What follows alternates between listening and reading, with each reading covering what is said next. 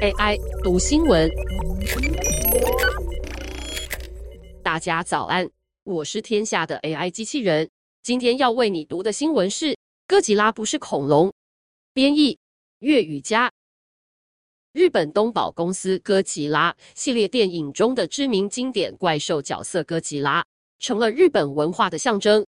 有人说，这只蹂躏东京的怪兽是影射二战时的美军。也有人说，这部怪兽电影是反核作品，在日本影史占据重要地位。演出超过三十部电影的哥吉拉究竟是什么？以下几个关键问答让您了解。首先，哥吉拉是恐龙吗？哥吉拉是一只长得像恐龙的虚构怪兽，能够吐出和辐射的高温气息。由于哥吉拉手较短，形似暴龙，长有背甲和尖刺则类似剑龙。根据哥吉拉百科。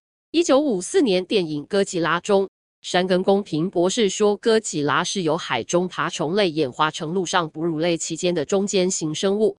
不过，根据沃克斯杂志一九九一年的《哥吉拉 vs 王者基多拉》中，则说它是二战时期生存在拉各斯岛上的残存恐龙哥吉拉龙突变而成。二战时期还击退登岛攻击日军的美军。第二，哥吉拉是什么意思？哥吉拉是日本复合词汇 Gojira 的英文翻译，由大猩猩加上鲸鱼合体而成。当电影中的人抱头鼠窜大喊哥吉拉，实际是在喊大猩猩鲸鱼的混合词，意思就是庞大又强壮的东西，像大猩猩加鲸鱼。第三，哥吉拉的大小，哥吉拉的高度每次都不太一样，从五十公尺到一百二十二点五公尺都有，主要配合摩天大楼的高度。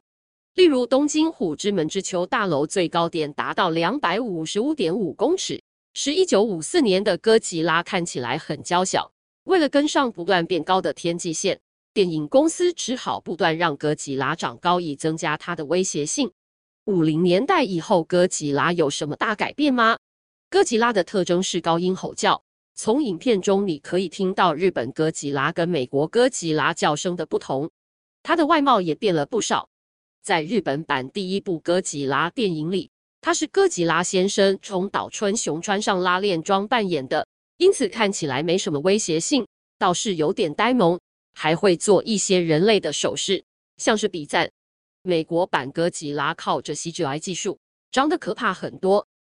第四，哥吉拉的性别，哥吉拉的性别未决，在日版通常被形容是无生命的他，英文版字幕则倾向给他雄性代词。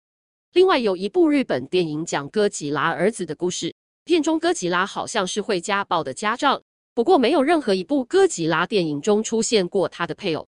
有可能哥吉拉是母的，会下蛋，还在第一部电影前找到了挚爱，或者他跟海马一样是公的，能生小孩。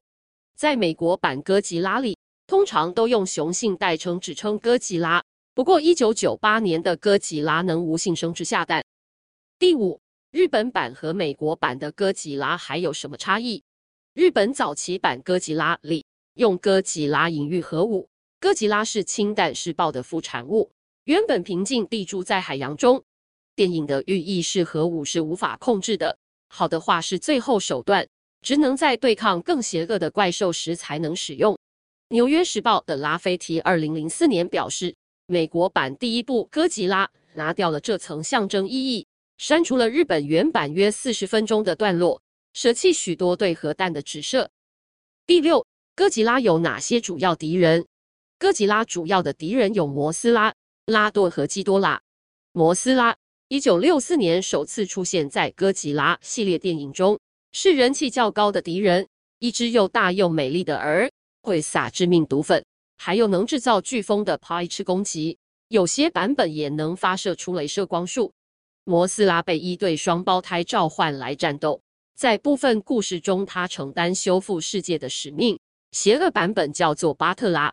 有时候遇到更强的反派，摩斯拉会跟哥吉拉并肩作战。还有相关同人恋爱作品。拉顿，一九六四年首次出现在哥吉拉系列电影中，与摩斯拉、哥吉拉并称东宝三大怪兽，是史前翼龙。他自己的电影系列早于哥吉拉。主要武器是飞行速度，会造成风暴和音爆。但力量跟哥吉拉相比失色许多。他第一次出现在哥吉拉系列时，是与哥吉拉罗斯拉一起对付三头怪兽基多拉。基多拉一九六四年首次出现在哥吉拉系列电影中，在哥吉拉叙事转型中，哥吉拉变成好人。为了让他看起来更善良，东宝需要反派，三头怪兽基多拉就开始从口中射出镭射光了。第七，哥吉拉有儿子，哥吉拉的儿子叫做米米拉。是爱好和平、不具威胁性、会吐出核辐射的恐龙，算是可爱版的哥吉拉，也展现了哥吉拉神话学变丰富的过程。哥吉拉已经发展成一个沮丧的单亲家长，孤家寡人带着无助的孩子。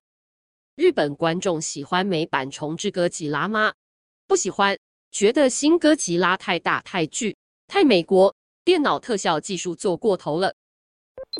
以上技术由雅婷智慧提供。